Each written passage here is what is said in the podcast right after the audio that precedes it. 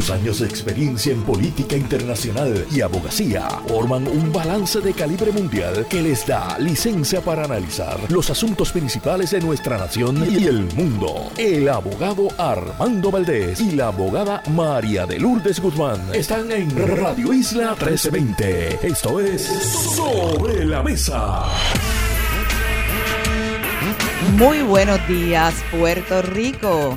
Les habla Anibel Sloan en sustitución del eh, querido amigo mantenedor de este programa sobre la mesa, Armando Valdés. Hoy, martes 23 de enero de 2024, vamos a estar tocando varios temas eh, interesantes que están sobre la mesa, particularmente en la página 8 del Nuevo Día. Se está reportando que eh, Jennifer González gastó en diciembre más dinero del que ingresó en su comité y quiero hablar con ustedes no solo de eso, sino de diferentes aspectos sobre los donativos políticos ahora para este año eleccionario 2024.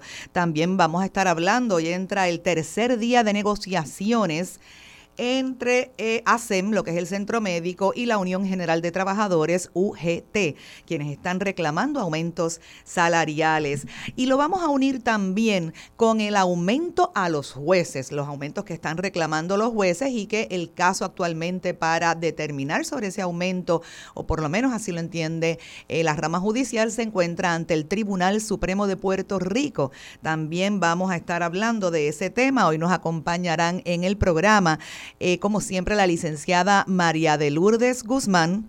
También tendremos a José Nadal Power y Federico de Jesús a Carlos Severino, ex, rector de la Universidad de Puerto Rico, recinto de Río Piedras, y a Vanessa Ramos, precisamente secretaria de prensa de la UGT, que es uno de los temas que vamos a estar tocando en la mañana de hoy. Empecemos con lo que reporta el periódico El Nuevo Día en su página 8 sobre los gastos de campaña de eh, Jennifer González. Dice el titular, gastó en diciembre más dinero del que ingresó a su comité. ¿Por qué me parece que este tema es importante y es interesante para eh, discutirlo con ustedes? Porque Puerto Rico ahora mismo está pasando un proceso de quiebra. Un proceso de quiebra eh, que ha sido duro, ustedes lo conocen, ha sido duro, ha sido difícil y ha exigido del pueblo puertorriqueño eh, muchos ajustes, muchas, muchos sacrificios, donde las personas más vulnerables han sido afectadas con esto, como por ejemplo nuestros pensionados, retirados, que trabajaron toda su vida eh, y ahora no tienen, eh, no tienen el acceso a lo que ellos se merecen, a lo que ellos trabajaron con el sudor de su frente todos tantos años, ¿verdad? Así como muchas otras personas, incluyendo a los trabajadores de centro médico de los que vamos a hablar. ¿Por qué? Porque la quiebra significa, uno llega a la quiebra, eso es bien sencillito, todos lo sabemos, cuando uno gasta más de lo que ingresa. Cuando uno gasta más, gasta más dinero del dinero que uno tiene para gastar. Así que eh, reporta, les voy a decir los números que eh, el comité de Jennifer González reportó para diciembre del 2023, es decir, el mes pasado.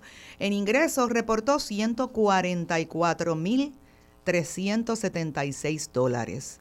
Sin embargo, gastó la friolera de 173 mil 703 dólares, aproximadamente 30 mil dólares más de lo que ingresó. Por el contrario, el comité de la noticia también reporta el comité de Pedro Pierluisi. En diciembre reportó ingresos de 566.879, más de medio millón de dólares recaudados en un solo mes y gastó 87.287. Bueno, una persona que está aspirando a la gobernación de Puerto Rico tiene que tener sumo cuidado con sus finanzas, mucho más que en procesos eh, o, o periodos electorales anteriores, porque lo hemos dicho, Puerto Rico está en quiebra. Y tenemos que entonces eh, evaluar, mirar con ojo crítico, con mucho detenimiento, que los candidatos demuestren en este proceso que precisamente están preparados ellos y sus equipos de finanzas para no incurrir en la conducta que ha traído, que es verdad que nos ha llevado a Puerto Rico a donde estamos, que no gasten más de lo que tienen. Por lo tanto, es una noticia que de primera impresión parecería una noticia de seguimiento, una noticia liviana, pero no lo es. Es una noticia con mucho peso y a la, que tenemos que dar eh, mucho, mucho cuidado.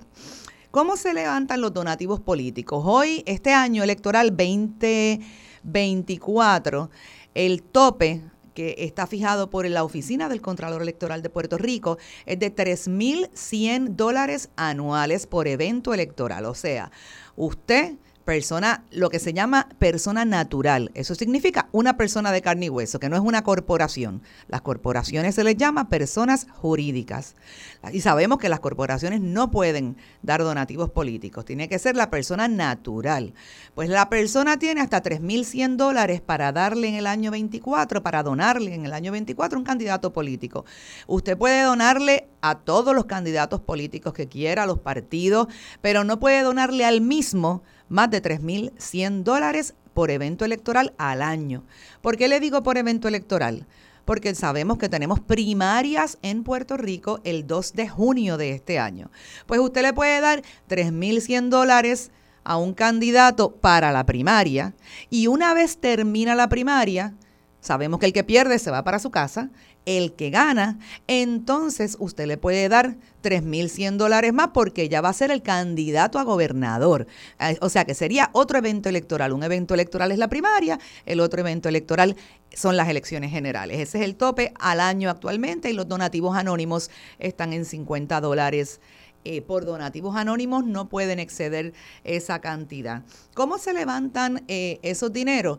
Pues esos dineros se levantan de muchas formas. Ahora, la principal es en actividades, lo que se llaman actividades políticas, es decir, que el político hace una actividad que dice que voy a celebrar mi cumpleaños, que muchas veces lo celebran dos y tres veces al año, eh, y entonces uno compra una taquilla de 100, 200, 1000, 2500 para ir a la actividad y compartir con el candidato político, y entonces le paga la taquilla a la persona, eso es una actividad política, pero sabemos que también pues ellos venden productos, venden camisetas, venden tenis, venden, eh, conocí hace poco a un representante que es nuevo en este cuatrenio, es el hijo de Josian Santiago, el alcalde de Comerío, me estuvo muy, muy interesante que me dijo que él había recaudado dinero para su campaña vendiendo almuerzos por eh, su pueblo y pueblos limítrofes. O sea que los candidatos, eh, todas esas maneras de levantar dinero son, eh, son válidas, son legítimas. Lo importante es que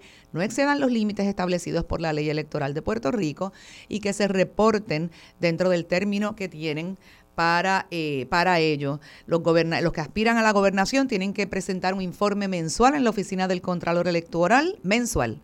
Los, para otros puestos se, se radican los informes trimestralmente trimestralmente. Es importante también que se cumpla con esa fecha.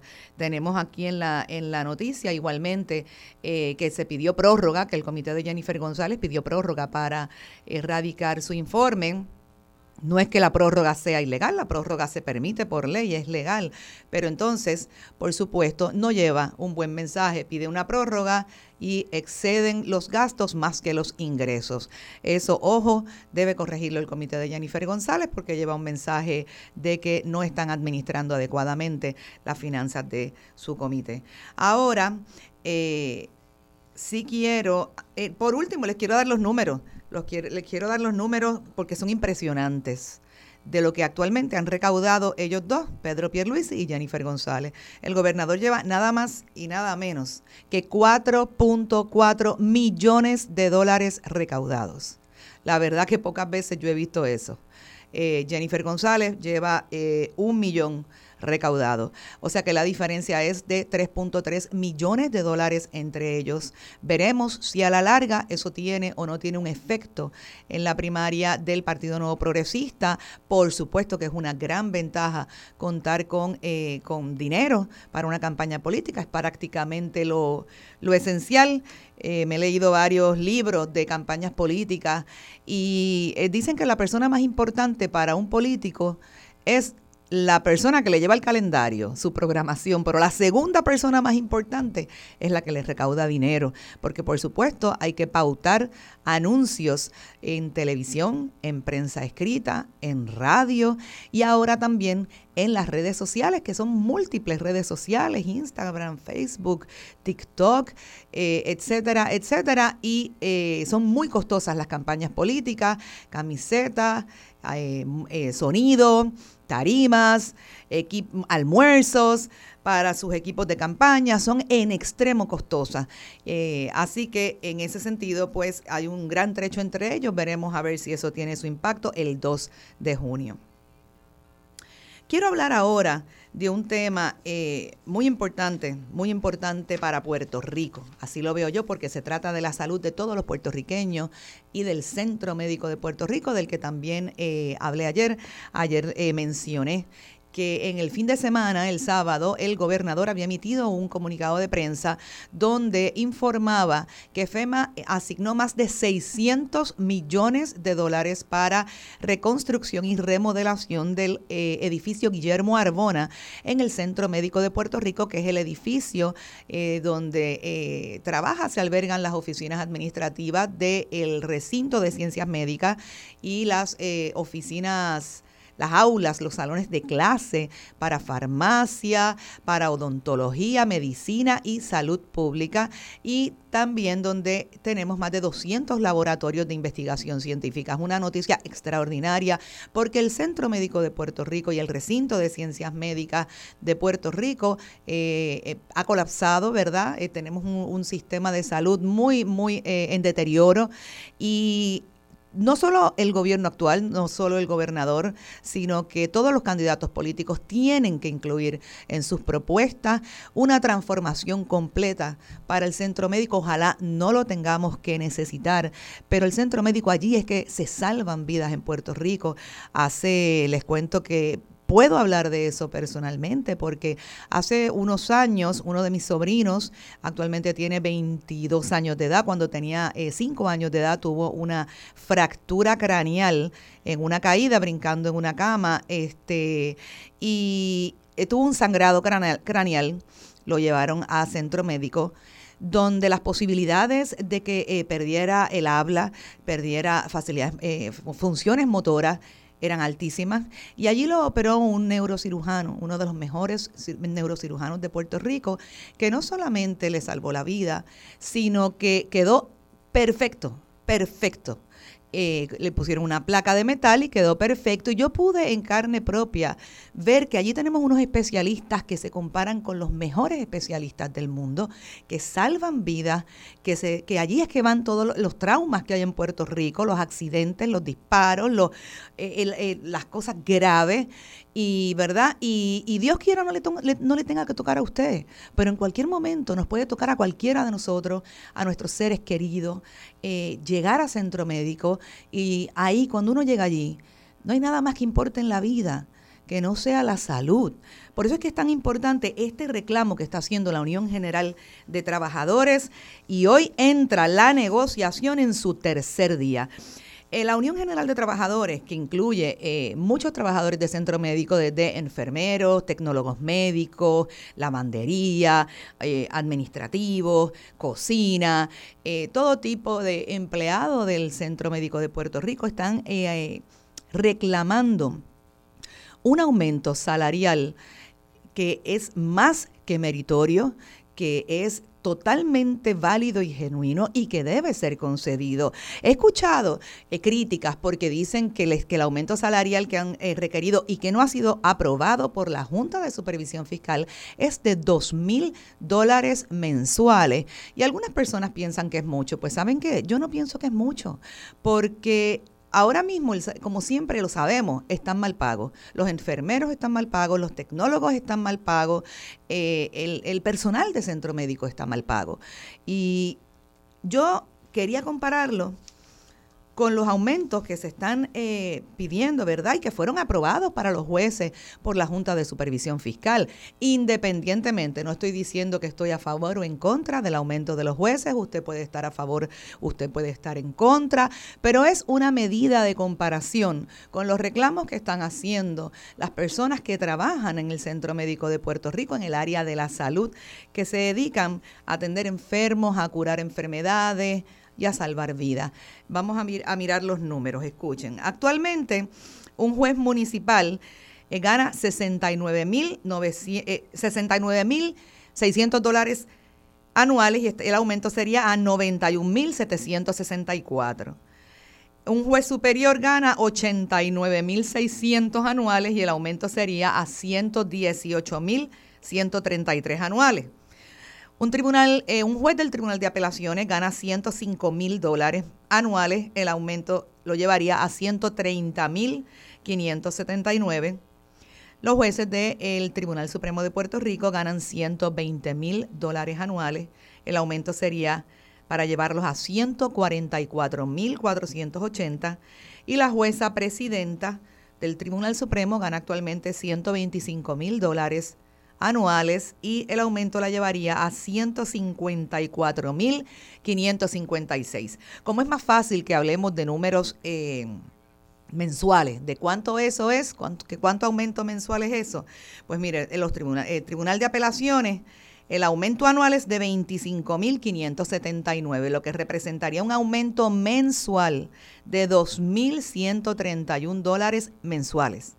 Los del Tribunal Supremo, el aumento sería de mensual, anual 24.480, que representa un aumento mensual de 2.040 dólares. Y la jueza presidenta del Tribunal Supremo, el aumento anual es de 29.556, que cuando lo llevamos, ¿verdad? Lo dividimos entre 12 nos da un aumento mensual de 2.463 dólares. O sea que el aumento que están eh, eh, reclamando los jueces y juezas de Puerto Rico para eh, apelativo, supremo, juez presidenta, conlleva un aumento mensual de más de 2.000 dólares mensuales. Es lo mismo que está pidiendo el personal de centro médico que se encuentra, como dije, en el tercer día de negociación con ASEM, la Administración de Servicios. Eh, eh, son, es, eh, la Administración de Servicios Médicos de Puerto Rico, que es el Centro Médico de Puerto Rico. Esas negociaciones están siendo supervisadas por el Departamento del Trabajo. Y ha dicho la Unión General de Trabajadores que de no llegar a un acuerdo satisfactorio para ellos, se irán a una huelga completa y definitiva el 26 de enero. Señoras y señores, hoy estamos a 23.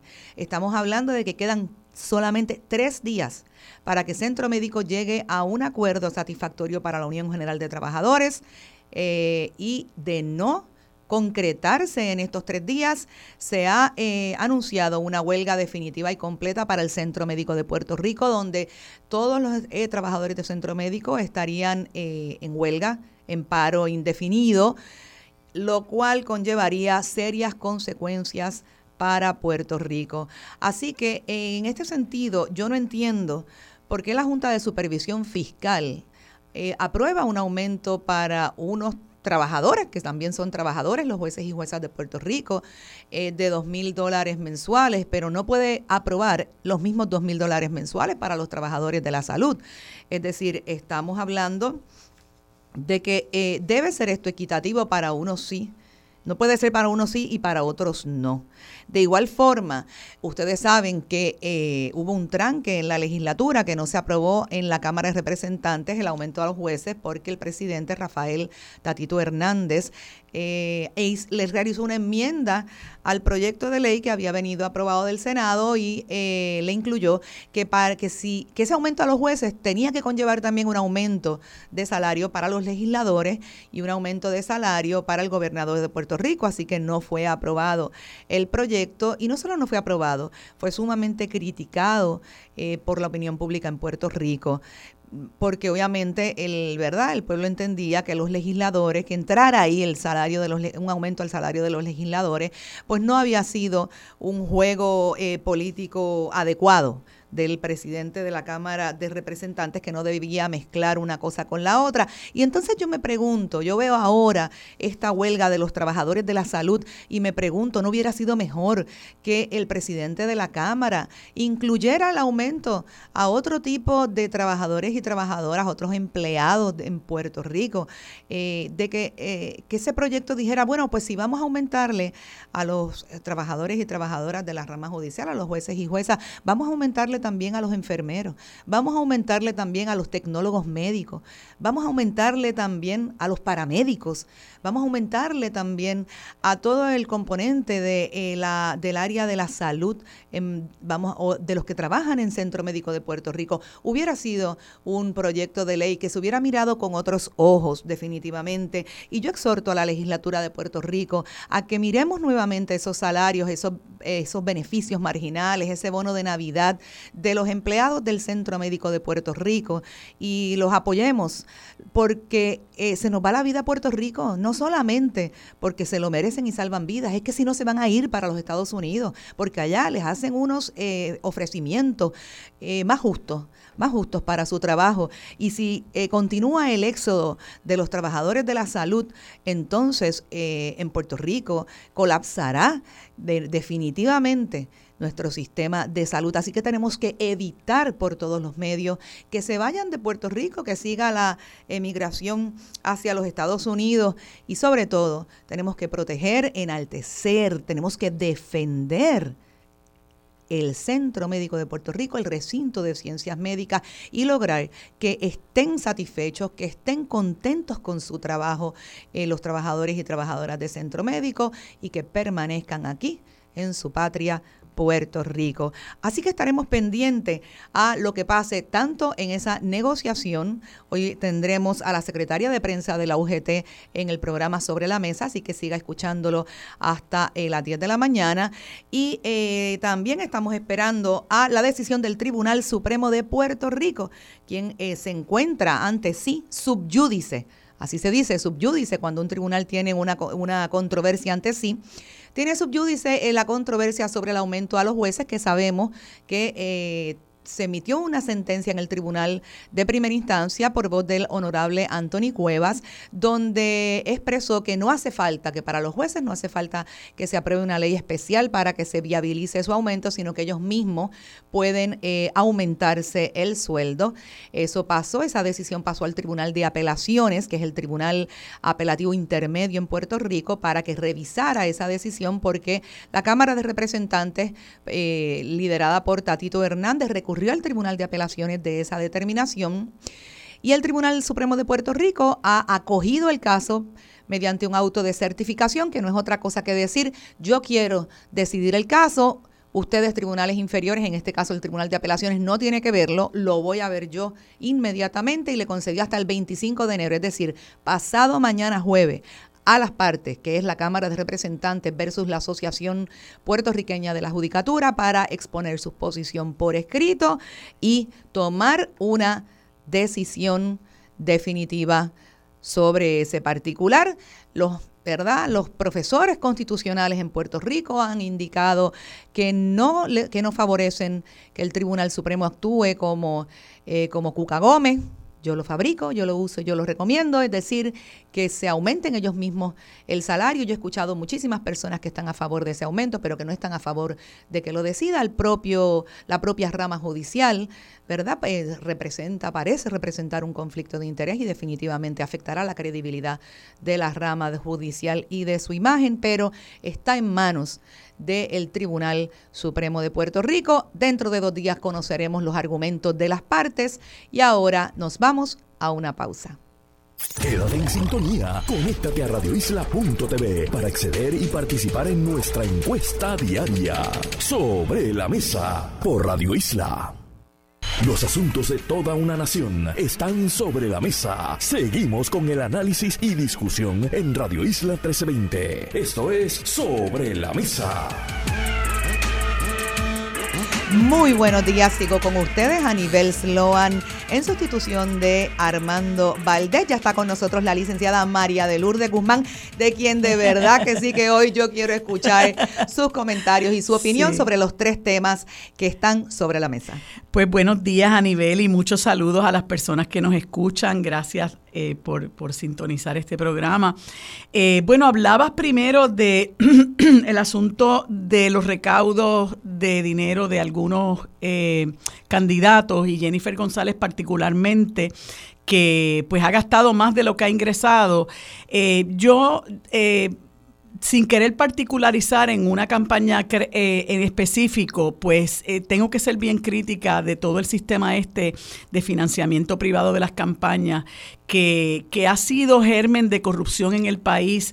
La gente sabe, y lo hemos vivido, cómo a través de la aportación privada, de la, aportación de dinero privado para campañas, luego eh, el, el candidato que es favorecido por el voto del país, el, voto mayoritario del país, pues busca la manera que de la forma que sea en devolverle el favor a ese donante y entonces eso ha generado muchos enormes problemas de corrupción.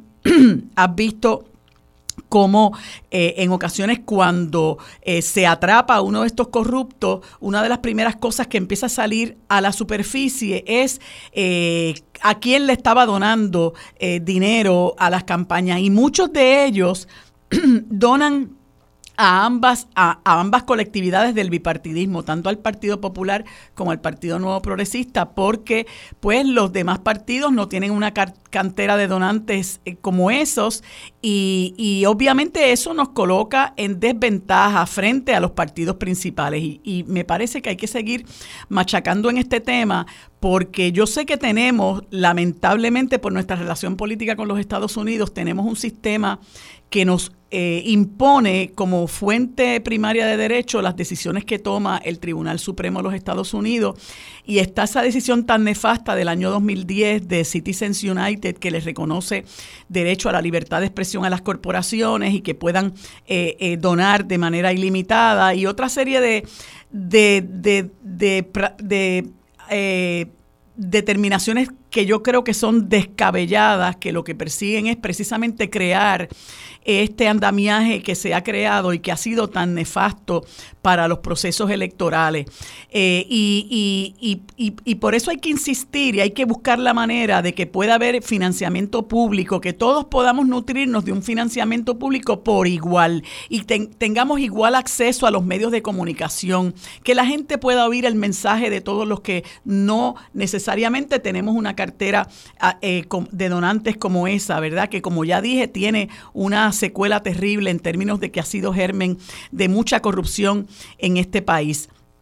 Pero eso es bastante cuesta arriba porque de nuevo cualquier legislación que aquí se pueda aprobar, eh, los usual suspects o los que realmente se nutren de ese sistema electoral establecido, pues van a impugnar la ley eh, alegando que es contraria al pronunciamiento del Tribunal Supremo Federal y entonces si se llega hasta el Tribunal Supremo Federal, pues ya sabemos lamentablemente lo que va a pasar. De ahí que sea tan importante, yo creo que, que en este sentido las redes sociales eh, han ayudado a, llenar eh, ese, ese espacio que, no podemos comprar en otros medios.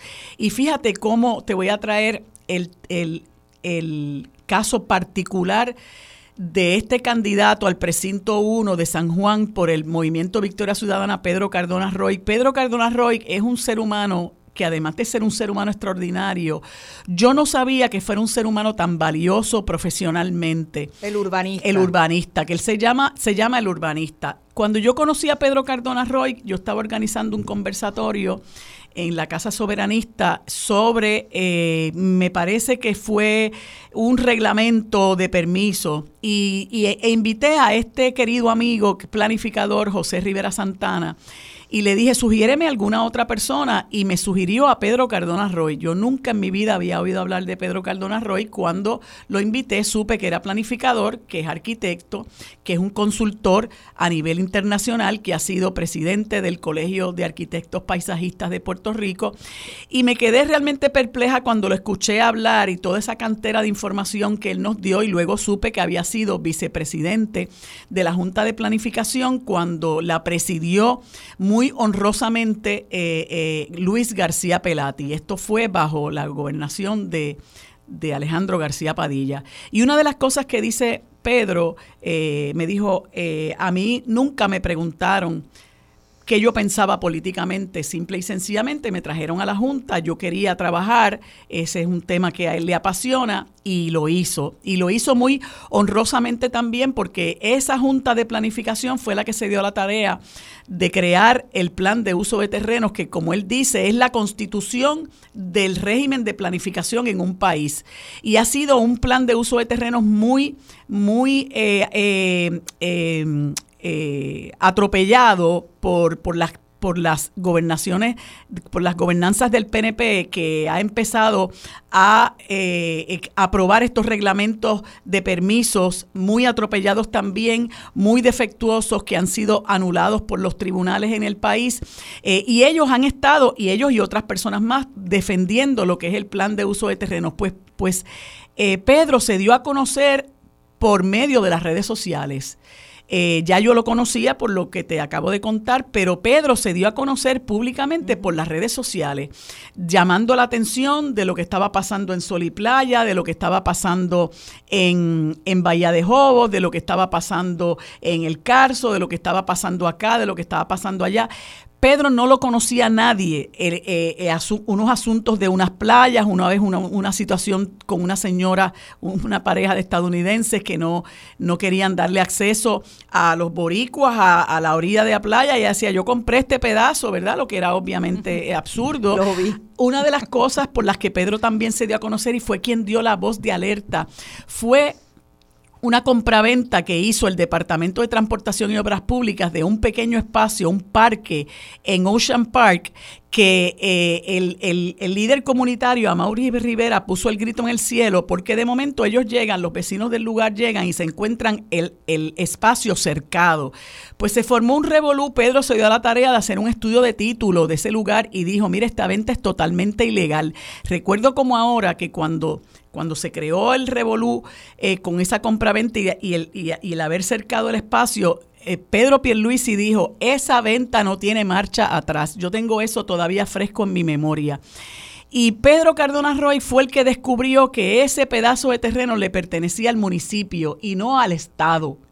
Eh, así que esa venta, contrario a lo que dijo eh, Pedro Pierluisi, que me parece que es un, un abogado bastante mediocre, pues hubo que revertirla. Y hoy día ese, ese, ese, ese pedazo de terreno pertenece al pueblo, pertenece a esa comunidad. Pues Pedro se ha dado a conocer a través de las redes sociales y los que no tenemos acceso, yo me incluyo porque yo fui candidata en el 2020 por el movimiento Victoria Ciudadana, cuando ya las redes tenían más, más auge, eh, nos hemos podido servir de esos, de esos medios que, ¿verdad? que son masivos, eh, que son amplios, porque está la red de Instagram, Facebook, Twitter, hay gente que usa TikTok y muchísimas otras que yo hasta ahí llegué. Eh, pero afortunadamente hemos podido nutrirnos de ese espacio que muchas veces se usa mal, otras veces se usa bien, hay unas redes que son muy tóxicas, pero de todas maneras le sirven a personas como Pedro Cardona Roy y tantos otros para poder divulgar lo que están haciendo. El mismo Eliezer Molina, ¿cómo Eliezer Molina se ha dado a conocer? A través de las redes sociales, claro, después del revolú que se formó en Sol y Playa, pues se dio a conocer a través de todos los medios de comunicación, periódicos, radio, eh, televisión, pues porque eso fue eh, algo que sentó un precedente en la lucha por el rescate de los bienes de dominio público.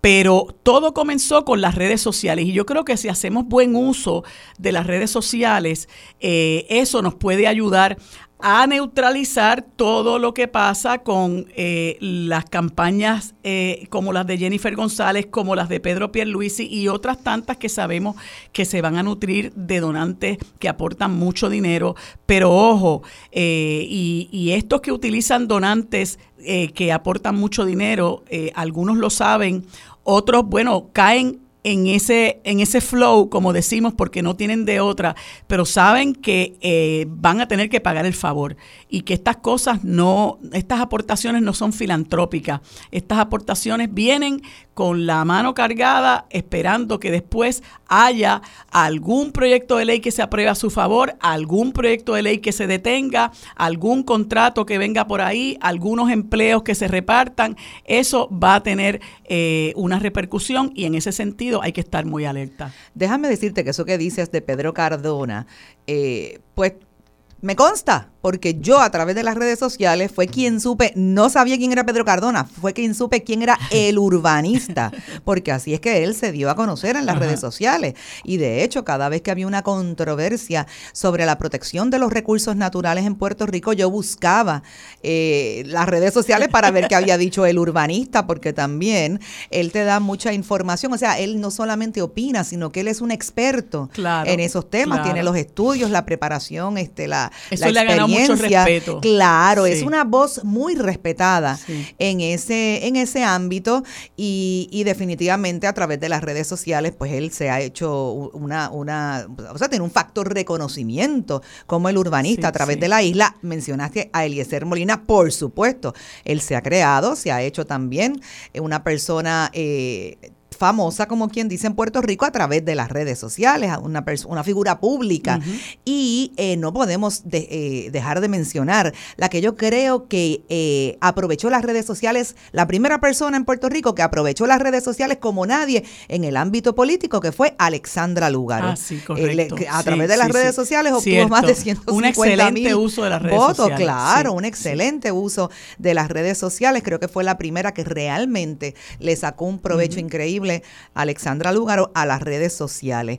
Así que, habiendo dicho eso, eh, me interesa mucho, eh, María de Lourdes, también el aspecto de cómo los candidatos políticos tienen que dar el ejemplo, de cómo si, si nosotros proponemos un mejor país, si los candidatos, o sea, si los candidatos políticos proponen un mejor país, proponen que tenemos que hacer eh, pues unas cosas, oye, desde que somos chiquitos, nosotros nos dicen que no son las que a las palabras se las lleva el viento, que uno demuestra con las acciones, uno demuestra con el ejemplo. Así que es bien importante, por eso es que le di peso a esa noticia, porque es bien importante que se hagan los ajustes correspondientes y que un candidato demuestra que en su propia vida, en su propio manejo de sus finanzas, lo hace de forma exitosa para que pueda traspolar eso a lo que va a ser entonces con nuestro país que está en quiebra. Bueno, ya tú sabes que hubo hubo unos reclamos de la Comisión Federal de, Elecciones que llamó la atención a Jennifer González a los efectos de que había unos donativos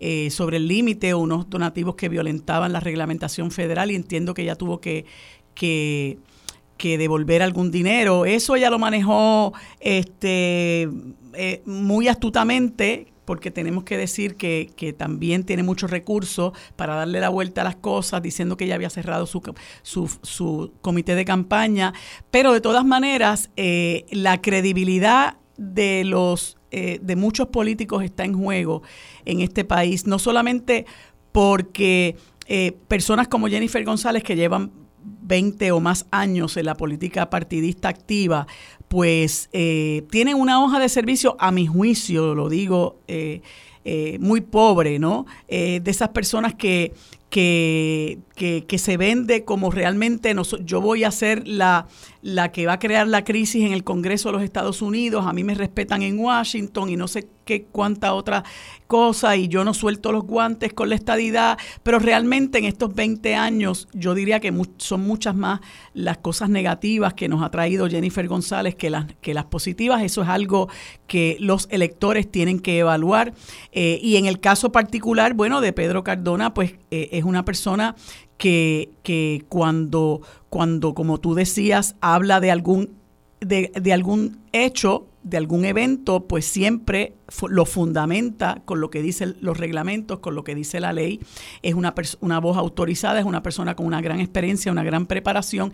Y yo creo que ese tipo de candidatos hay que mirarlos también eh, con, con, mucho, con mucha atención, ¿verdad? Porque nosotros tenemos, entre muchas otras cosas, que salvar nuestras instituciones y devolverles el prestigio eh, que en algún momento tenían la Junta de Planificación, siendo una de esas agencias que lamentablemente por la politización ha perdido mucha autoridad y mucho prestigio. Y además que por fin, por fin se ha hecho una primera plana, por decirlo así, o sea que es primera plana en el país, la defensa de nuestros recursos naturales y el respeto a la zona marítimo terrestre.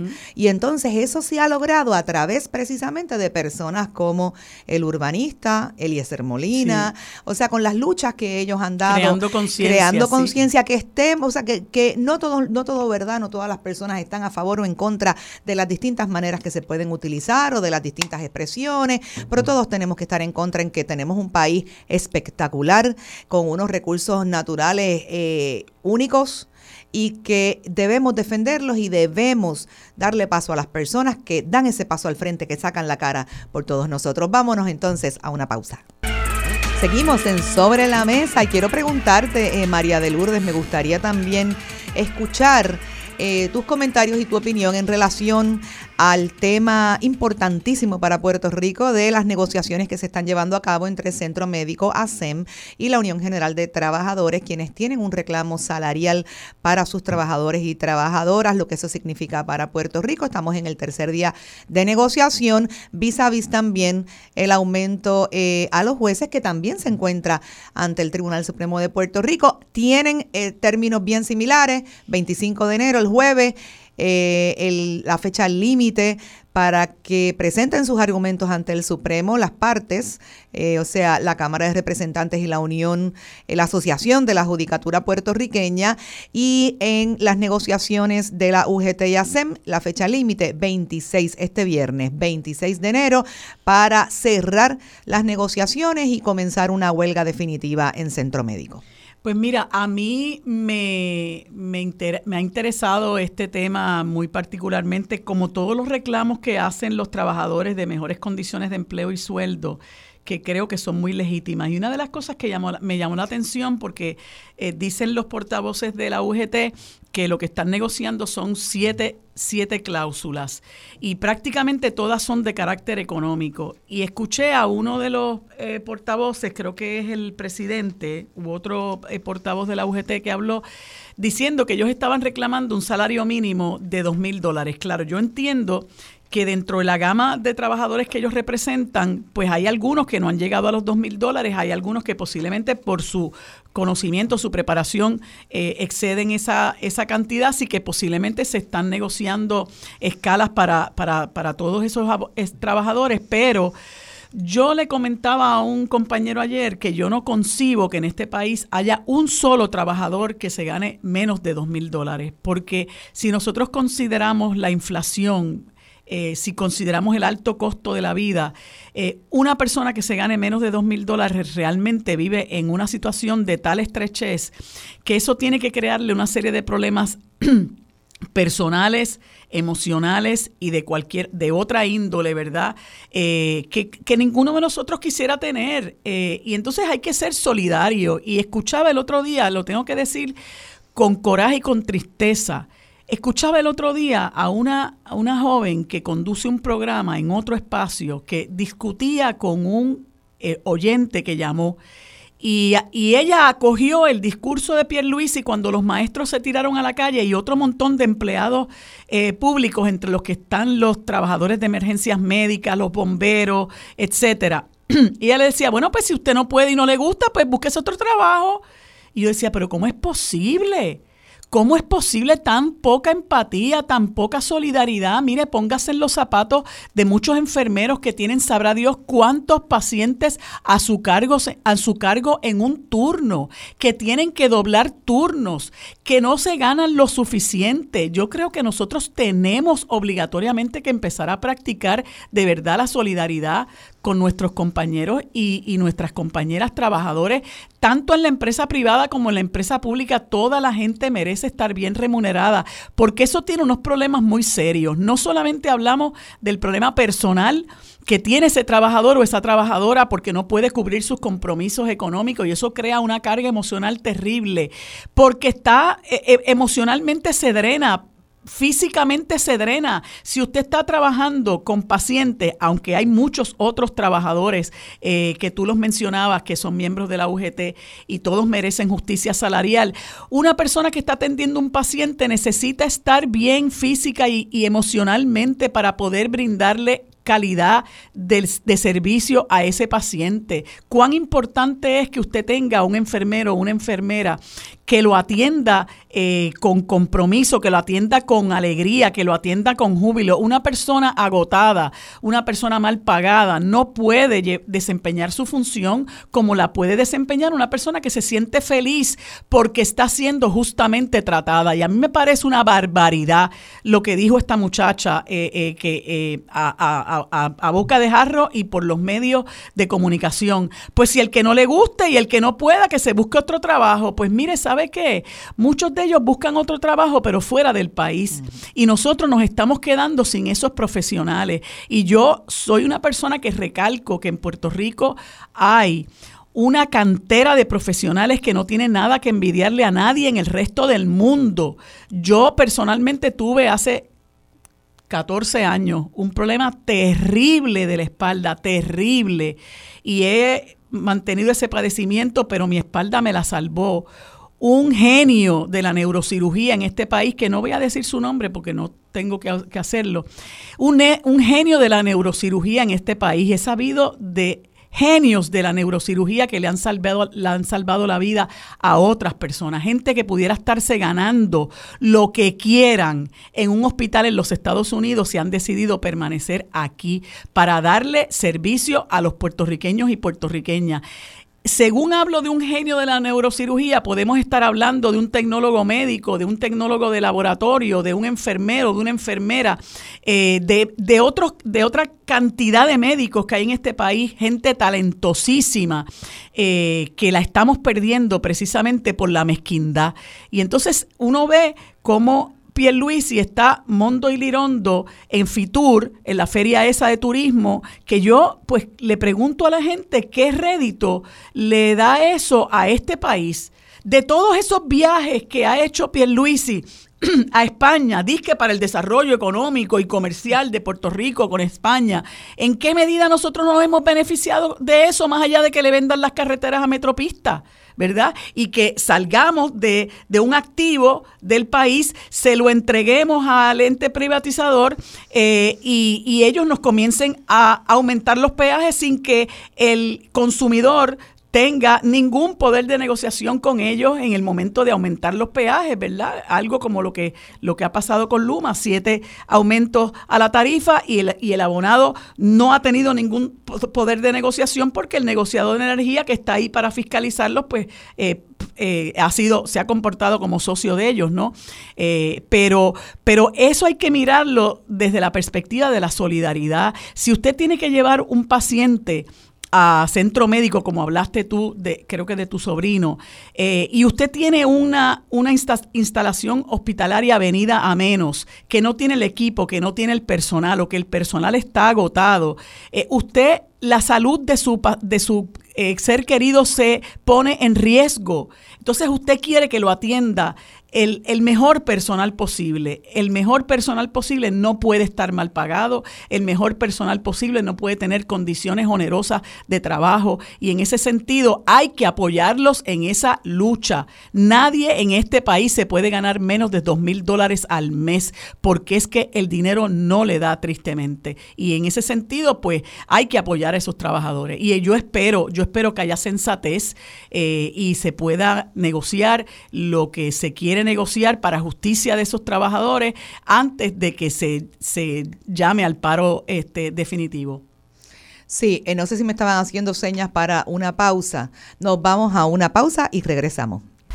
Bueno amigos, hoy es martes y como todos los martes tenemos el panel compuesto por el licenciado José Nadal Power y Federico de Jesús, este último directamente desde la capital federal. En el siguiente segmento que dedicamos a política internacional, conversamos con el profesor y geógrafo Carlos Severino Valdés. En el último segmento conversamos con Vanessa Ramos, secretaria de prensa de la Unión General de Trabajadores. Esto es lo próximo en Sobre la Mesa. Aquí los asuntos del país que están sobre la mesa se discuten con los expertos. Ahora se une a la mesa el consultor de asuntos públicos Federico de Jesús y el abogado especialista en derecho corporativo José Nadal Power. Bueno amigos, como les dije hace unos instantes, hoy martes, como todos los martes, tenemos el panel compuesto por Federico de Jesús desde la capital federal y el licenciado José Nadal Power. A ambos les doy los buenos días y las gracias por acompañarme en este espacio. Buenos días, ¿cómo están? Buenos días. Muy buenos días. Bueno, eh, lo primero que, que, quiero conversar con ustedes es, bueno, este retiro de Ron DeSantis, ¿qué significa? Ya sabemos que él eh, inmediatamente endosó a, Donald Trump. Son pocos los que luego de que se quitan eh, dicen que van a combatir eh, la candidatura de Donald Trump como, como Christie, el que era gobernador de Nueva Jersey, que ha sido, bueno, se ha convertido en un opositor a la candidatura de Donald Trump. ¿Qué, ¿Qué, significa esto eh, ahora y también eh, muy oportuna, por no decir oportunistamente, eh, la comisionada residente Federico y José ha indicado pues que apoya a Nikki Haley, no faltaba más. me parece que en este momento es totalmente contraproducente y anticlimático plantear que se favorece a, a Donald Trump. Así que, ¿cómo, ¿cómo ves el panorama, Federico? Pues la, retirada de, de DeSantis y como tú mencionas, Marilo, el endoso tan rápido a Donald Trump eh, es humillante para DeSantis, una persona que arrasó en el 2022 en su reelección para gobernador de Florida, que se veía como alguien que le podía ganar a Donald Trump en unas primarias, que se fue a la derecha de Donald Trump en algunos temas y trató de ser más trumpista que Trump. Eh, pues ha sido un descenso, ¿verdad?, este, fatal para él políticamente y, y pues yo, yo creo que un poco humillante en el sentido de que él se estaba quejando tanto de Trump y de repente lo, lo apoya tan, rápidamente. Este, muchos dicen que él está pensando en el 2028, pero si gana Donald Trump es cuestionable si van a haber elecciones en el 2028 cuando dijo que iba a ser dictador por un día y obviamente sabemos que no sería por un día solamente. Así que eso por un lado, yo pienso que eso ayuda a Donald Trump porque la mayoría de las encuestas indican que las personas que apoyaban a DeSantis, si tuvieran que escoger entre Nikki Haley y Donald Trump, se iban a ir con, con Donald Trump. Eh, Nikki Haley había estado en las encuestas eh, abajo como por 4 o 5% debajo de Donald Trump en Nuevo Hampshire, que, que vota hoy y yo creo que ya, yo creo no, ¿verdad? He visto encuestas que tienen a Donald Trump adelante ya por 15% en Nuevo Hampshire. Así que sería una sorpresa que, que Donald Trump no gane en Nuevo Hampshire y aún si, si no ganara en Nuevo Hampshire pueden votar independientes y demócratas en esas primarias y eh, Nikki Haley pues eh, está bien atrás hasta su propio estado de Carolina del Sur. Así que yo creo que ya se está viendo la consolidación de la, de la nominación de Donald Trump para la presidencia del Partido republicano y sobre el embajador electo Jennifer González, yo creo que es bien acomodaticio decir que está apoyando a la persona más moderada cuando sabes que no va a ganar la, la primaria presidencial, que ella va a acabar apoyando a Donald Trump y va a poder decir, bueno, yo estaba con Nikki Haley como dijo que estaba con Marco Rubio, pero después apoyó a Donald Trump en el 2016 y en el 2020. Así que después de que ella se distanció de Donald Trump el 6 de enero, que hizo un golpe de Estado violento, venirlo a apoyar ahora a estas alturas después de cómo entró a Puerto Rico sería una vergüenza para el pueblo de Puerto Rico y en las primarias del Partido Nuevo Progresista deberían de tomar eso en cuenta. Claro, y tengo que decirte que eh, eh, el, el, el cómo él trató a Puerto Rico a ella, mm, para ella no fue significativo, realmente donde dio el giro fue luego del motín del 6 de enero del 2021, donde se caía de la mata que había que rechazar eso que ocurrió allí, que fue una intentona de golpe de Estado, murieron, cinco personas eh, y mucha de esta gente ha minimizado lo que ha ocurrido ahí, eh, pero no fue hasta entonces que ella muy tímidamente indicó que no lo apoyaba y va a ser muy, muy... Eh, eh, interesante conocer cuál es la postura que va a asumir, porque Jennifer González ha sido muy oportunista y ella eh, observa para dónde, para dónde sopla el viento y entonces ahí se acomoda. Una vez se consolide, como tú dices que eh, se está perfilando la candidatura de Donald Trump, ella se va a encontrar en una posición muy difícil, ¿verdad? Porque no importa que se consolide la candidatura de Donald Trump, es, mi opinión personal, eh, apoyar a, este señor eh, siempre va a ser mal visto. y tú vas a lucir como un troglodita, ¿verdad? No solamente por lo que representó para su propio país, lo que representó para la humanidad, sino lo que ha representado para nosotros, que no solamente fue un individuo que deliberadamente eh, aguantó que vinieran los fondos que venían estaban destinados eh, para atenuar eh, los efectos del huracán María, sino que cuando vino aquí trató a la gente con esa eh, desfachatez y esa falta de respeto, no solamente decir, mire, ustedes me están descuadrando el presupuesto, eh, menospreciar el número de personas fallecidas hasta ese momento, eh, sino irse a aquel lugar, ¿verdad?, a tirarle, eh, a tirarle papel toalla a las personas que estaban presentes, que dicho sea de paso, es una toma que está utilizando en un en un anuncio de campaña, tiene muchísimas tomas en ese, en ese anuncio y está eh, el anuncio, eh, eh, lo utiliza la, la, canción que cantaba Frank Sinatra, My Way, y uno de los, de los de las tomas que se incluye en ese anuncio es cuando está lanzándole papel toalla a un grupo de personas aquí en, en Puerto Rico. ¿Cómo lo ves, José? Mira, opino lo mismo en términos de, lo de Jennifer González, ¿no? La, oportunista que ella ha sido eh, con este tema de Trump. Eh, de acuerdo contigo, Marilu, ella vino a cambiar de postura sobre él eh, ya cuando había perdido las elecciones, así fácil, ¿no? ahora es que se pone de huevos a pesetas y vuelve y es el candidato republicano que ella va a ser, ya que ella se, se declara republicana y en muchas ocasiones hasta, hasta se comportó más como republicana que como puertorriqueña, mientras fue comisionada residente. Pero bueno, eso es el, tema de Jennifer, que lo podemos discutir extensamente durante este año. Sí, sí, eh, pero aquí yo creo que, que, hay que comentar también pues esta salida de DeSantis, ¿no? de, que DeSantis, eh, el daño que ha hecho eh, con la censura de libros, la pelea contra Disney eh, eh, para posicionarse como una persona de derecha eh, más trompista que el propio Trump y, fracasó no este en el intento. De hecho tenía un, super PAC que había recaudado más de 100 millones de dólares y, y, no pudo. Yo por eso yo yo pienso pues mira la única oportunidad que queda hoy si, si hay una sorpresa, pues que Nikki Haley haga un buen eh, papel en New Hampshire eh, y, y, y, pues que pueda durar su candidatura hasta la próxima primaria, la próxima vez en Carolina del Sur, que es su estado. Eh, pero bueno, vamos a ver qué sucede.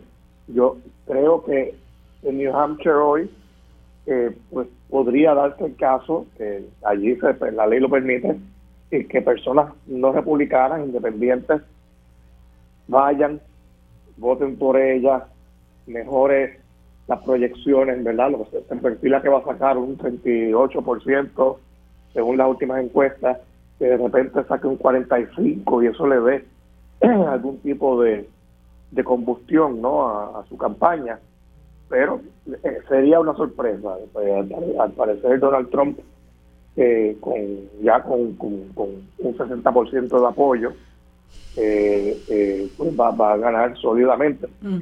No olvidemos de nuevo lo que dije al principio, estos votantes de DeSantis es una persona con ideas extremas que trató de competir con Trump siendo eh, más trompista que él mismo. Mm. pues esos votantes van a romper hacia Trump naturalmente, porque son personas que lo que estaban buscando era una alternativa igual de radical a Trump.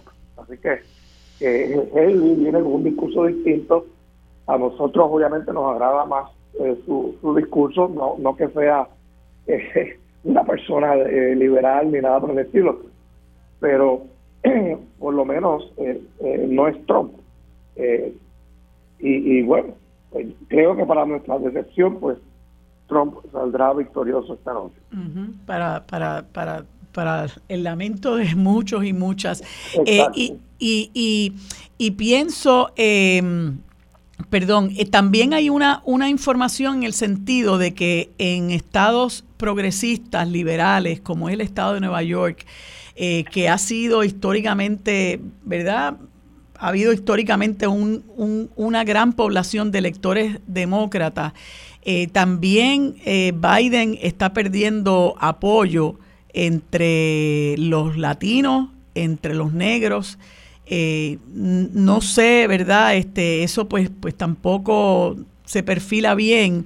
Y es, eh, pues tristemente, eh, el hecho de que el Partido Demócrata no ha sido capaz, eso tú lo conoces mejor que yo, Federico, pues de abrirle paso a, a otras a otras personas, ¿verdad? A otras mentes. Tienes ahí, eh, ha habido entonces candidatos que han tenido que, lanzarse eh, para por lo menos participar de la contienda de alguna manera. No creo que con ninguna aspiración eh, o esperanza de ganar, pero que sin duda alguna, ¿verdad? le restan apoyo a sectores más liberales dentro del Partido Demócrata y esas son las candidaturas de Robert Kennedy y de, y de Cornel West, ¿verdad? Pero el hecho de que haya perdido eh, eh, apoyo en, en, lugares como Nueva York, cuando tú dirías, bueno, si se si, si, él se está enfrentando a Trump, vamos a redoblar esfuerzos para que para fortalecer su candidatura, pero es que como que ¿verdad? Él mismo no se ayuda porque en muchas ocasiones asume posturas eh, que son también eh, posturas eh, muy draconianas o posturas que no se diferencian mucho de las que ha asumido Trump en, en, en su momento y hay aparentemente dentro del pueblo norteamericano un, un sentir o un consenso eh, de que hay que manejar el asunto de, la inmigración, eh, incluso hasta los que ya están residiendo dentro de los Estados Unidos. Es un problema, un problema muy complejo, eh, pero, pero todo apunta a que a que la imagen de, de Biden se sigue deteriorando y es extremadamente triste que que, que se perfile, ¿verdad? Que Trump va a regresar eh, a, la, a la Casa Blanca, Federico. Sí, en estados liberales como Nueva York, como tú dices, aunque Biden sigue al frente de Trump en, Nueva York, pero por poco, y entre los latinos, según una encuesta de Siena College, eh, Donald Trump le gana a Biden 42 a 39, eh, y, y también entre los, los afroamericanos le, le, está ganando por 27 este por ciento. O sea, yo, yo, creo que eso es algo eh, horrible. Y yo creo que en parte es por lo de inmigración, en parte es por, aunque la inflación ha bajado muchísimo, sigue siendo alta en términos de, de comida y de vivienda, aunque de vivienda también ha bajado el, lo que le llaman el, consumer confidence, ¿verdad? La, confianza de los consumidores de estar gastando lo que no tienen para obtener lo que no necesitan, eh, pero eso, eso ha aumentado. Pero la realidad es que por más que haya números macro positivos eh, en la economía, la, gente no está contenta con, Biden y el tema de la inmigración, en parte causado eh, en la percepción, me refiero, por Ron DeSantis y el gobernador de, Texas que han fletado aviones y montado migrantes en guaguas que los traen a Nueva York y a ciudades demócratas precisamente para crear esa crisis de vivienda y de servicios públicos para que la gente se viva en contra de ellos. y, le echan la culpa a Biden porque no, no, no el gobierno federal es el que al, final tiene la responsabilidad sobre, sobre ese tema.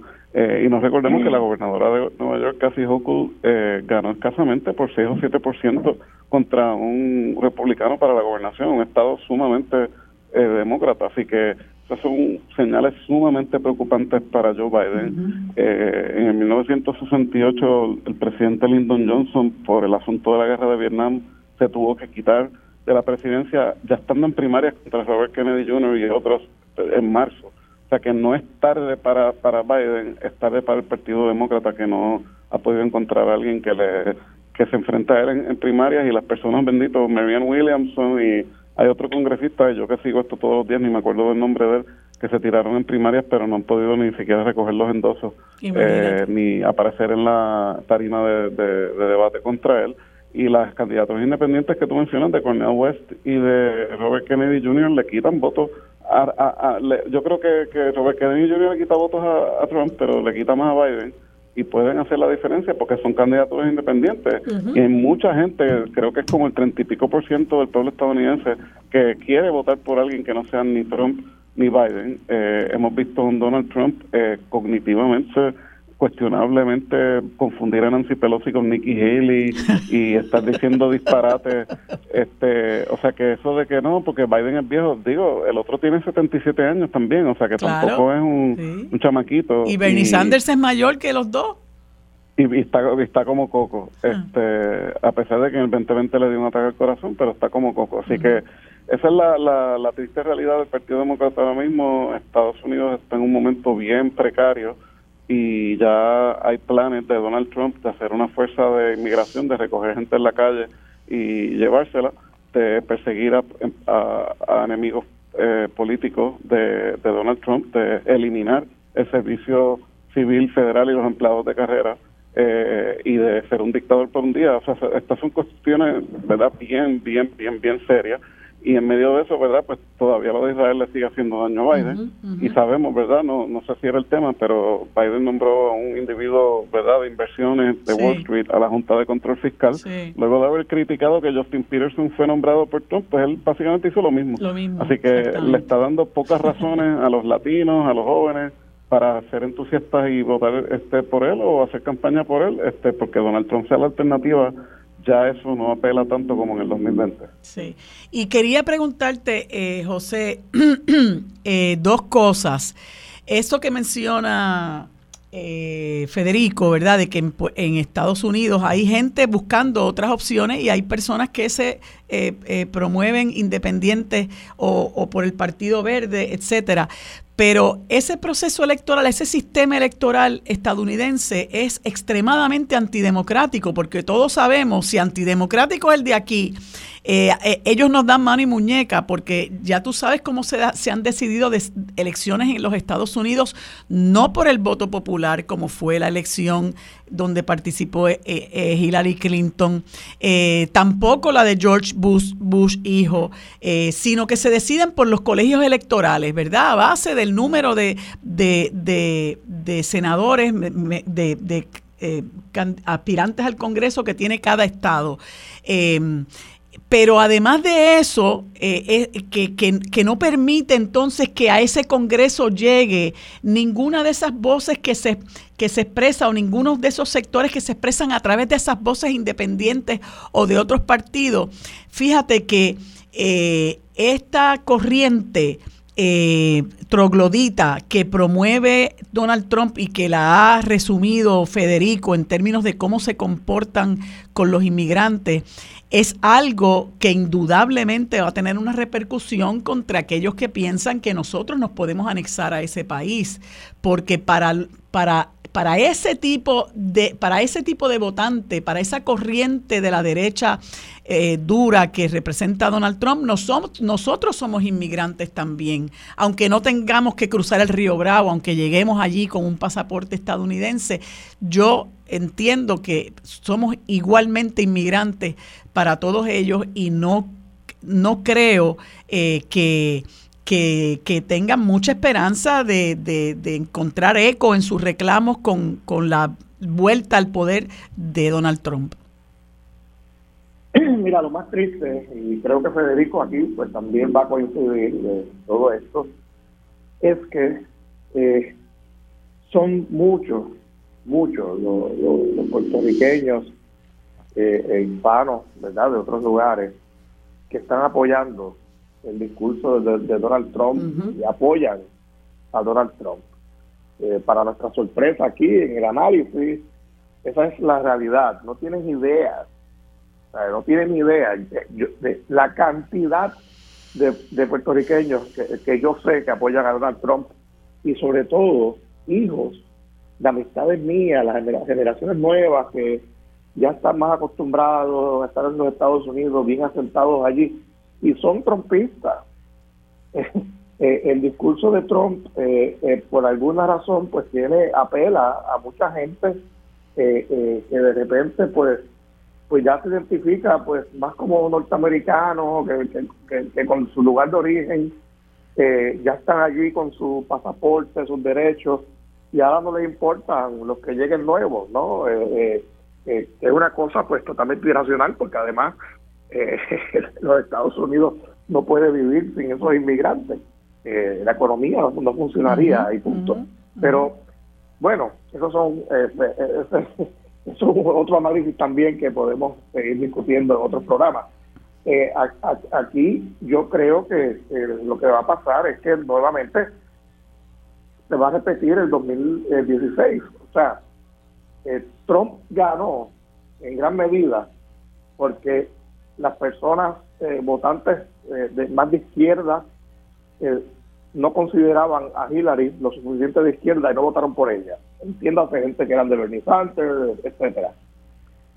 Si, si eso pues, si esa es la postura nuevamente, no me gusta lo suficiente Biden, no voy a ir a votar por él, o voto por, por Robert Kennedy, que tiene unas ideas también descabelladas a mi juicio.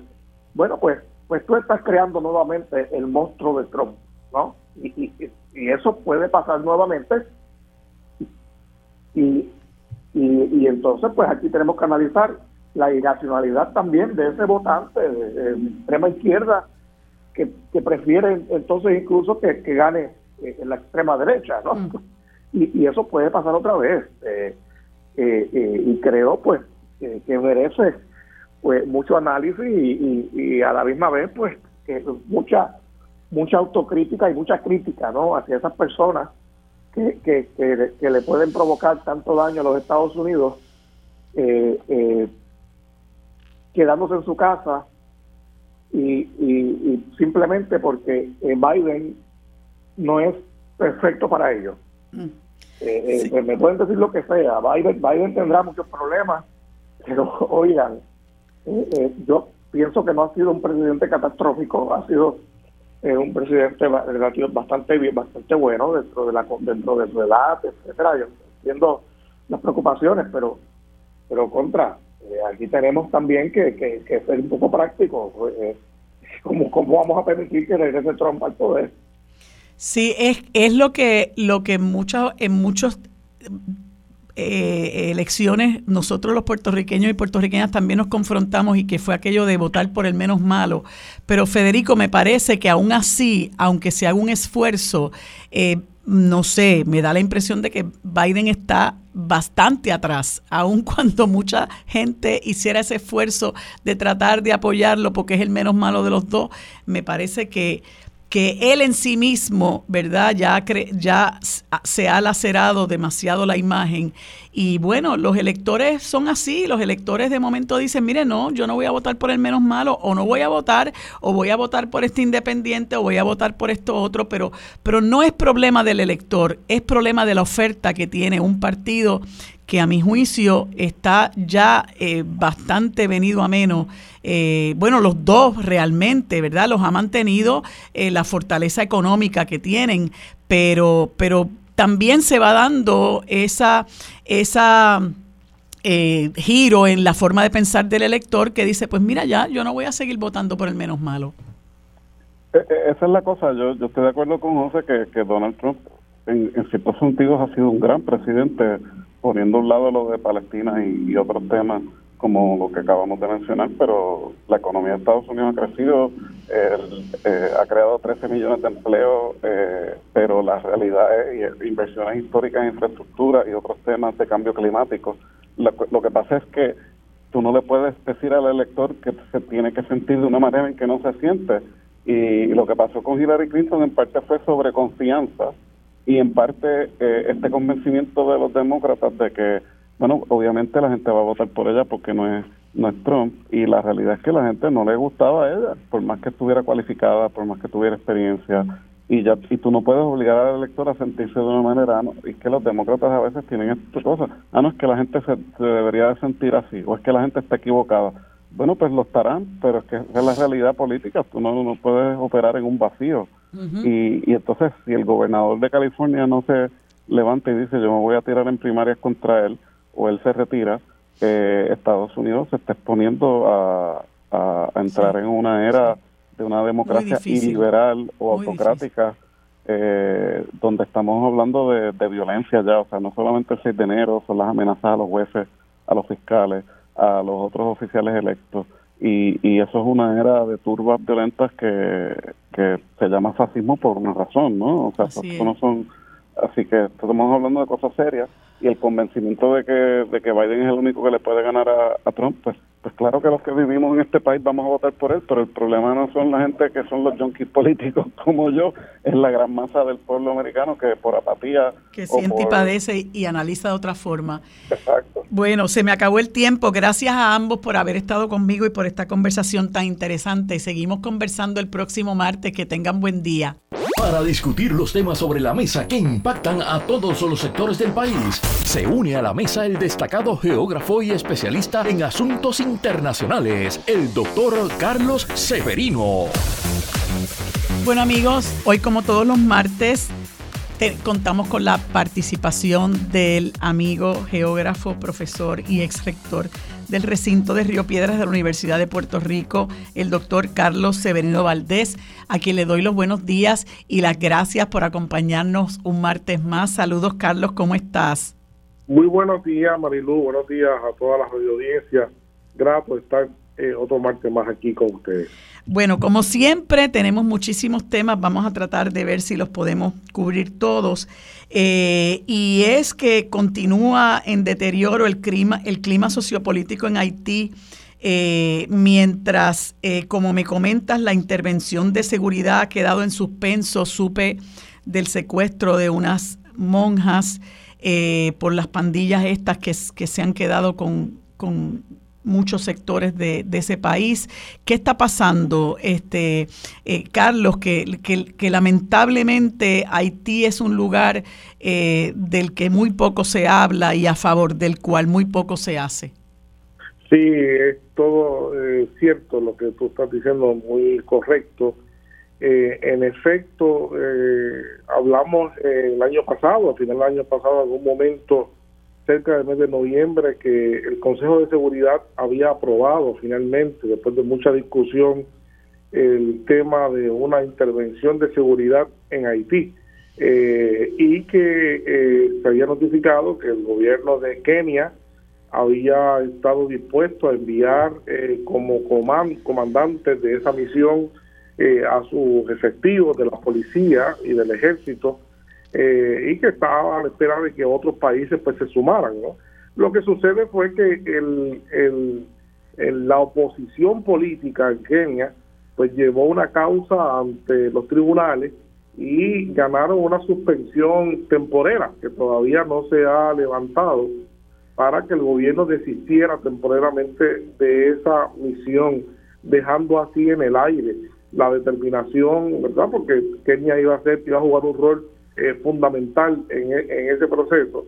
Así que ha quedado descabezada eh, por el momento la, intervención que Naciones Unidas quería este, establecer, a pesar de como discutimos también aquí, había mucha oposición dentro del país.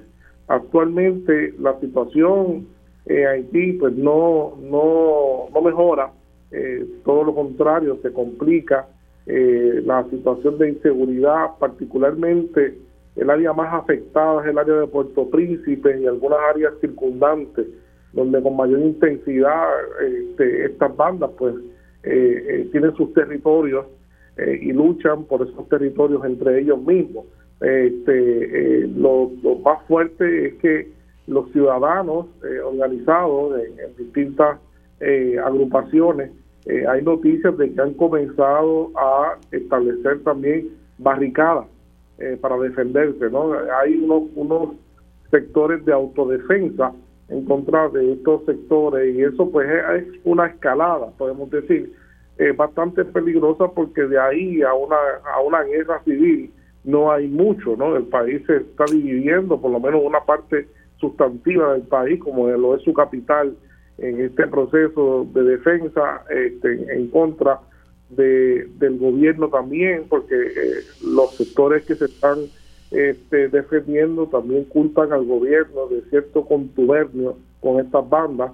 Y la verdad es que el primer ministro pues no hace seña ninguna, llegó eh, de manera ilegítima, nombrado por un conglomerado de países de forma extraordinaria, pero se ha quedado, se ha quedado en el poder, se ha quedado en el poder y en el país no sucede nada, ¿no? Porque no hay señas de que tenga eh, capacidad de hacer un proyecto de pacificación propio, no hay señas de que tenga eh, capacidad de hacer un, un proceso de democratización y llamar a elecciones para legitimar la situación política en, el país. Así que este eh, es muy triste, la situación se sigue deteriorando y no hay realmente una, una solución una señal de solución a la vista.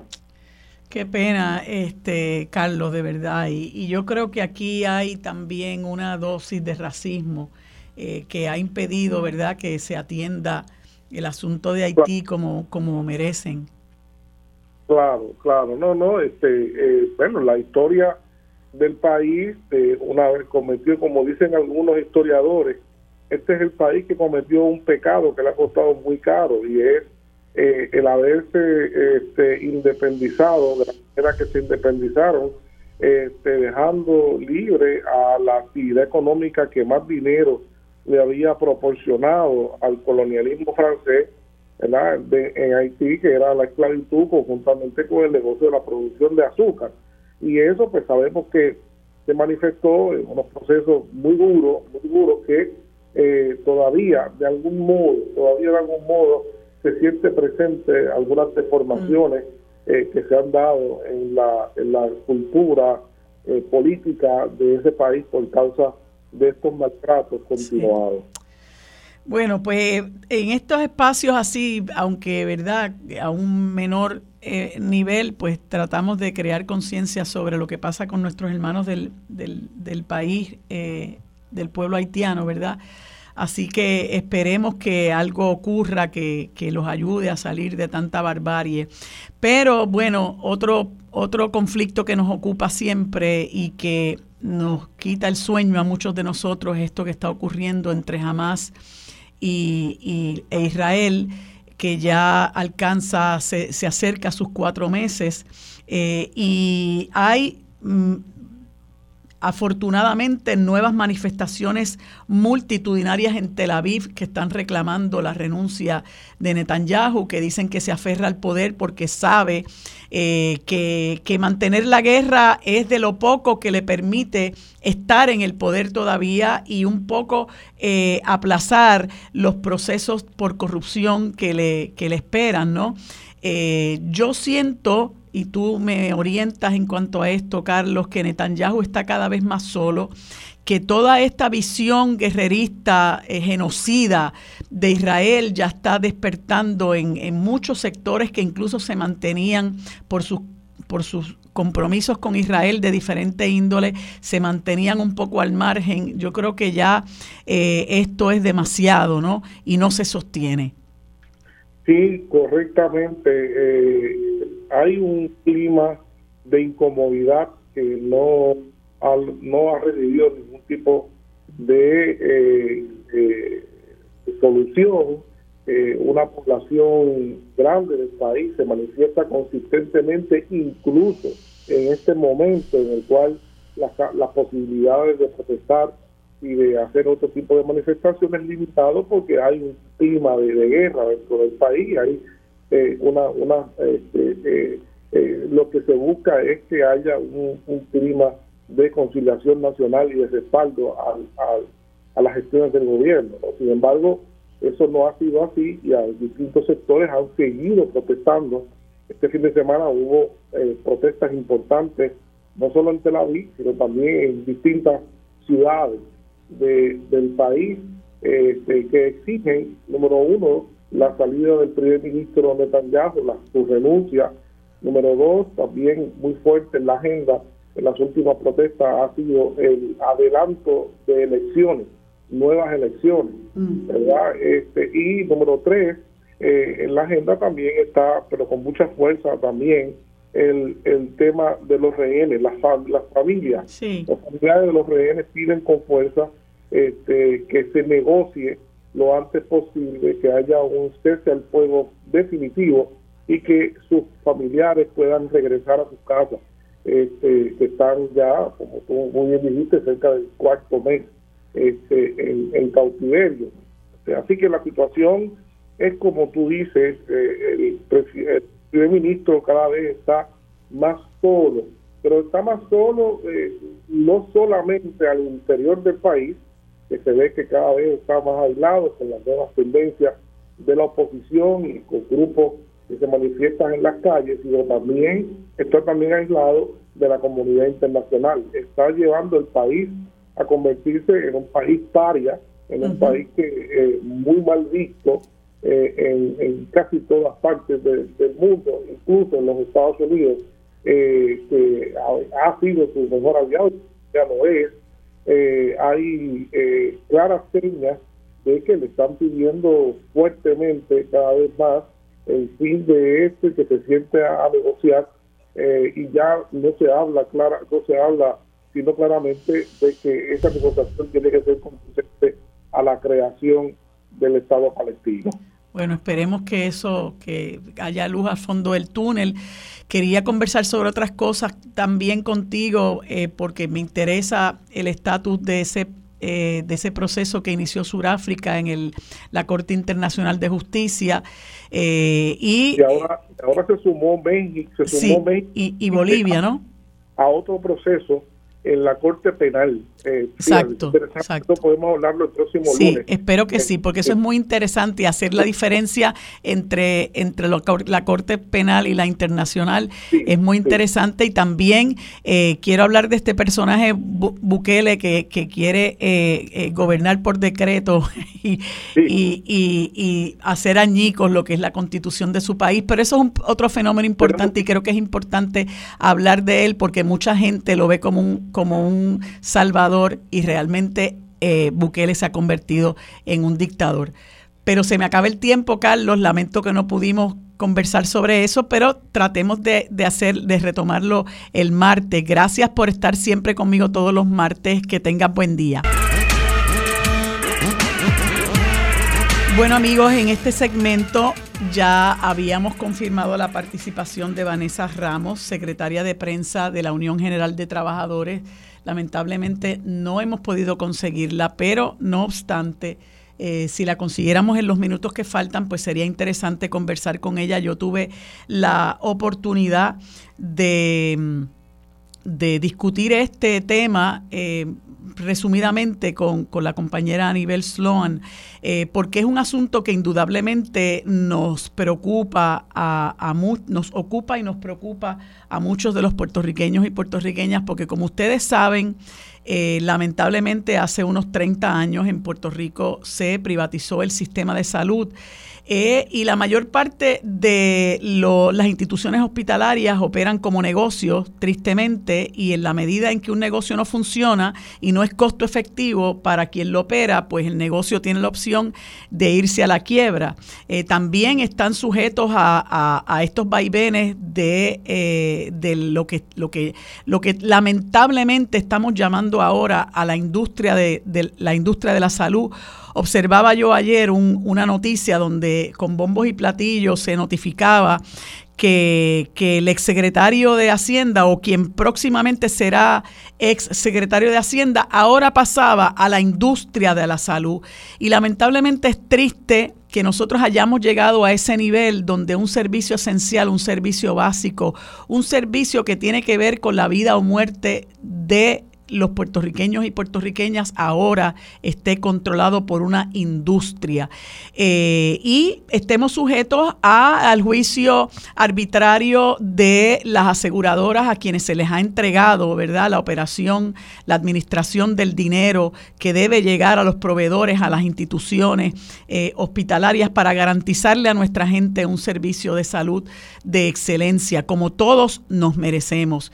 Y, y bueno, el centro médico es es el, único eh, eh, hospital eh, que nos, público que nos queda, que como mencionaba en una entrevista o en unos comentarios del, del presidente del Colegio de Médicos Cirujanos, Carlos Díaz, es un es un ya ha pasado de ser un hospital supraterciario a ser cuatro terciario, no sé si esa es la palabra, eh, y, por ello porque, bueno, ahí se atienden asuntos que requieren muchísima especialización.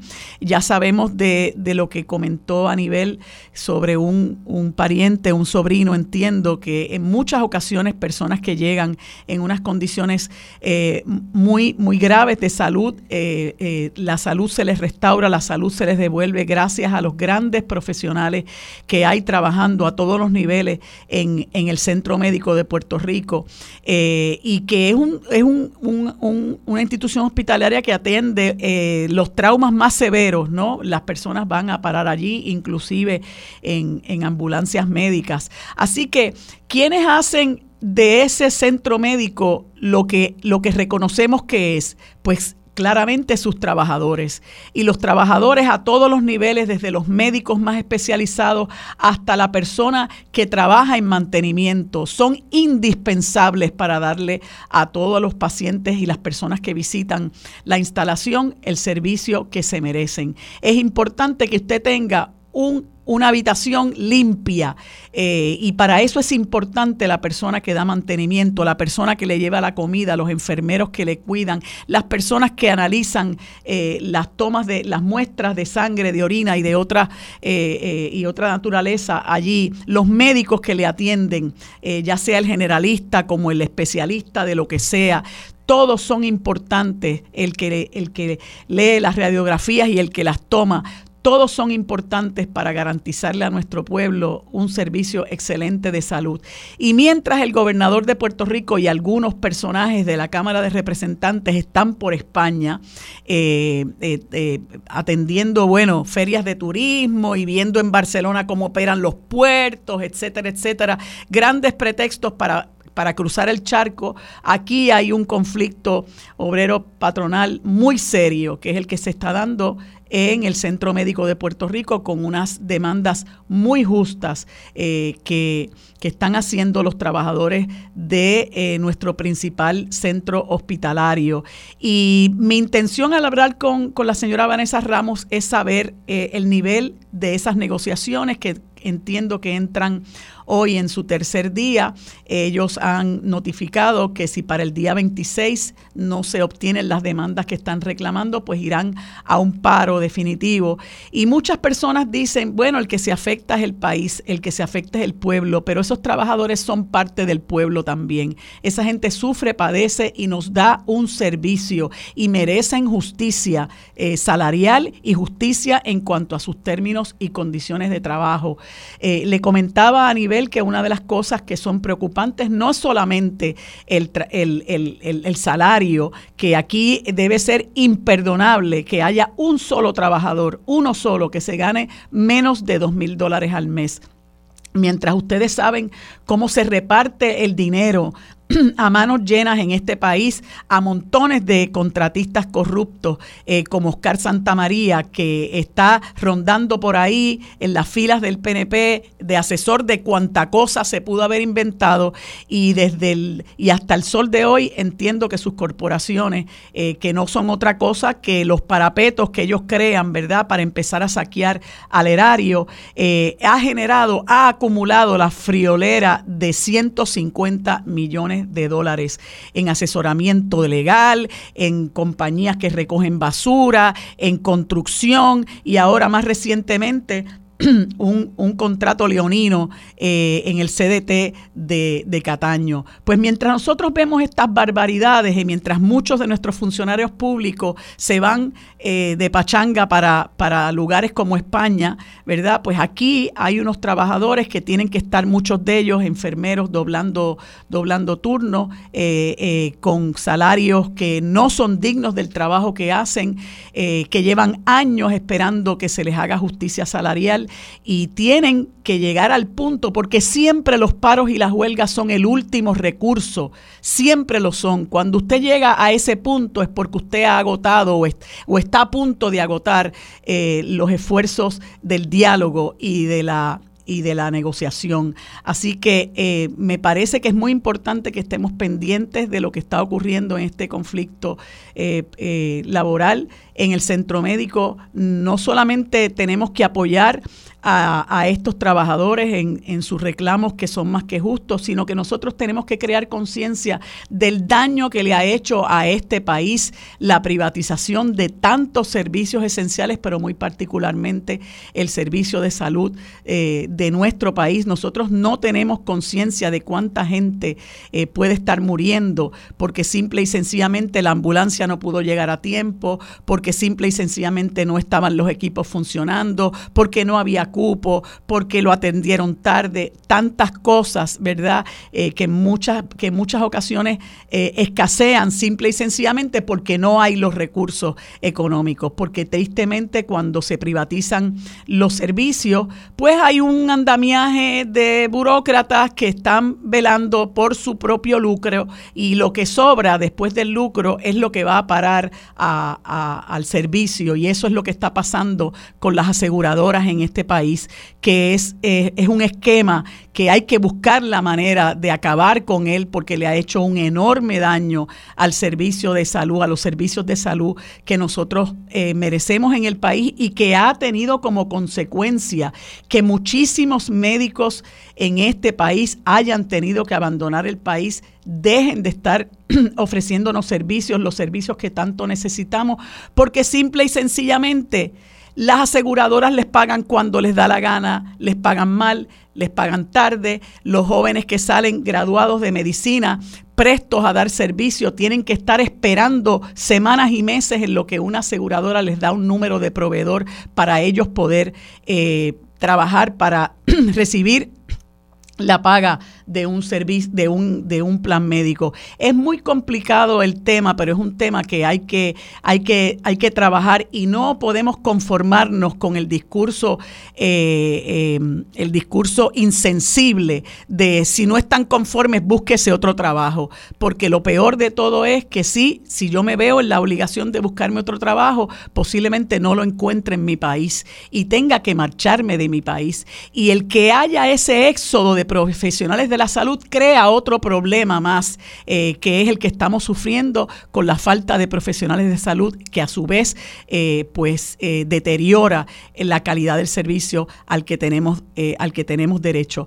Vamos a estar pendientes a ver qué es lo que pasa con este con este conflicto, que esperemos que llegue, que llegue a feliz término para bien de esos trabajadores, para bien del país, para bien de la institución que la necesitamos eh, eh, todos los puertorriqueños y puertorriqueñas, que en algún momento pudiéramos requerir de esos servicios excelentes que se brindan en el centro médico. Así que, bueno amigos, hasta aquí por hoy el programa Sobre la Mesa. Gracias por habernos acompañado. Los esperamos mañana. Lo próximo es Mili Méndez